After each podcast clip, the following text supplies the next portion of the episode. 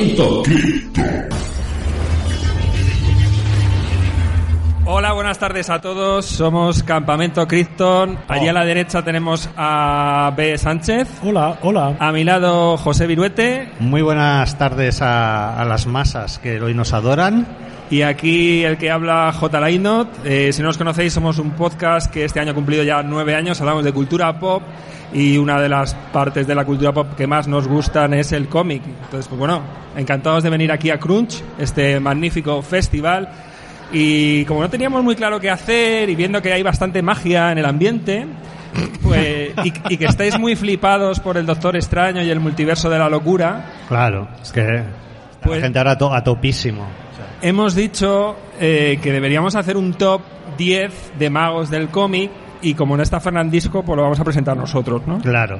Es- eh, por ejemplo, podríamos haber hablado de los magos de balón, Oliver y Benji, pero no, no, no los hemos saltado, esos no van a entrar. O de Magic Andreu, también podríamos Magic- hablar. bueno, a ver, pero Magic Andreu no te veo, hombre, pero de Oliver y Benji sí. Bueno, es verdad que, que, que la magia, además estaba Magius también de invitado por aquí, al que mandamos un saludo. Es un tema interesante y, sobre todo inusual, ¿no? Es un tema que nos trae siempre al mu- a un mundo inexistente, a un mundo de superpoderes, de capacidades sobrenaturales y eso. Eh, así que yo antes de empezar, si os parece bien, eh, quería decir algunos que nos hemos dejado y que alguno diga, bueno, ¿y este por qué no sabe? Joder, rápido empezamos. Sí, sí, yo, yo creo que hay que empezar porque eh, eh, es complicado. Hacer un top 10 siempre requiere. ¿Acuerdas cuando en, en el Mississippi Pepelu y Pepe Navarro hacen un top 10 y tú decías, ni de coña, ¿no? Va a ser este top 10. Pero, pero eh, es verdad que hay, hay incluso un poco de polémica, ¿no? ¿Qué, qué puede ser considerado magia? ¿Qué hemos metido aquí en este top 10? ¿O qué, nos, qué no hemos metido en el top 10? En realidad me he metido de todo, porque a ver si Ah. nos ponemos en plan roleros, claro que hay diferencias entre magos, hechiceros, brujos y todo eso. Pero al final, bueno, por buscar un poquito de variedad, hemos cogido personajes un poco de todos los estilos.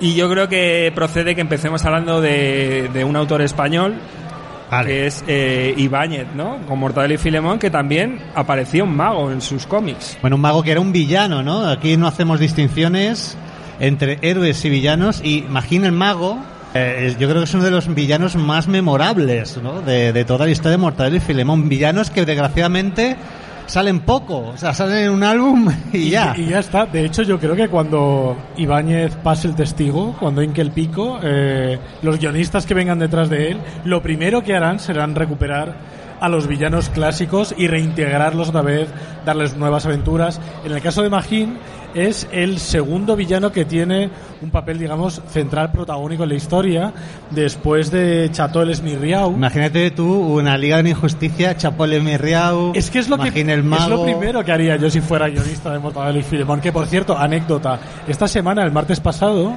le encargué un eh, Chateau el Esmirriau a un sobrino o no recuerdo si era sobrino o nieto de Javier Fesser. Anda, mi del ojo. director de- Como para que... eh, de dos películas. Aprende, aprende. Claro, pero eso está súper bien. O sea, yo desde aquí os aconsejo que transmitáis el amor por Bruguera El dentro amor de a- vuestra familia a los como hacen sombreros. los Fesser. O sea, muy bien. Y a los sombreros. Y, y en cuanto a Magín, es un mago, bueno, su poder principal es que eh, controla eh, la hipnosis totalmente, él se dedica a robar y, y que solo consigue robar gracias a hipnotizar al guardia de turno, cosas por el estilo, ¿no? Que además tiene esa, esa imagen así como bohemia, ¿no? Con la- como la perilla así en una época en la que no se llevaba tanto, ver, el- el- nariz aguileña. Yo creo que el, el, eh, primero el aspecto físico o el, el diseño de, de Magín el Mago eh, son como una fusión de tres, tres referencias. La primera obra obviamente es Mandrake, es Mandrake porque lleva el estilo del mago clásico, la capa, la chistera. Luego tiene la barbita esta extraña, una barba no cerrada en la boca, que recuerda mucho a Kilikil, que era un personaje de Franklin que aparecía en Spirou. Y la referencia que yo creo que más le gustará a Viru es que recuerda, sobre todo la postura y las manos, recuerdan mucho a Lon Chaney en London After Midnight, que a mí me flipa la idea de imaginarme a Ibáñez de joven Acojonado con Lon Chaney. ¿no? yendo al cine a ver London After Midnight y cuando le tocó hacer un personaje dijo, ay, aquel, aquel tipo que me dio tanto miedo. La canción Porque- de los Judas, ¿no? La de London After Midnight. Es que van con los dos con las manos en alto. Bueno, de, a ver, de London lo que quedan sobre todo son fotos. Pues, obviamente es una película Claro, perdida. Pero si veis una foto de Lon Chaney, Magine está ahí. Es Lon Chaney con la eh, bufanda de Tom Baker de, de Doctor Who.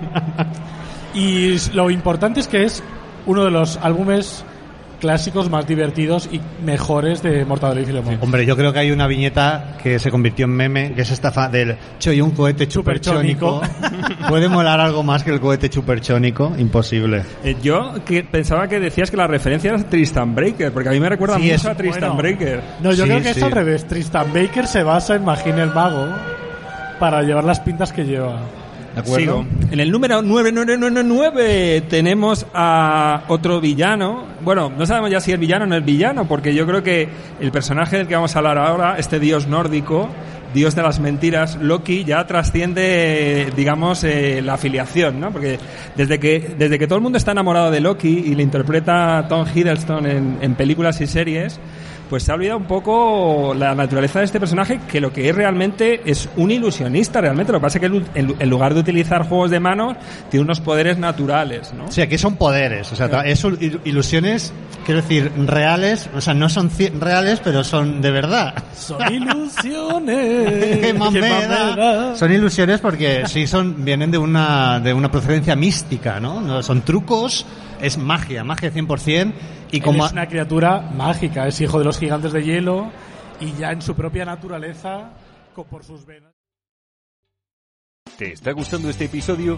Hazte fan desde el botón Apoyar del podcast de Nivos.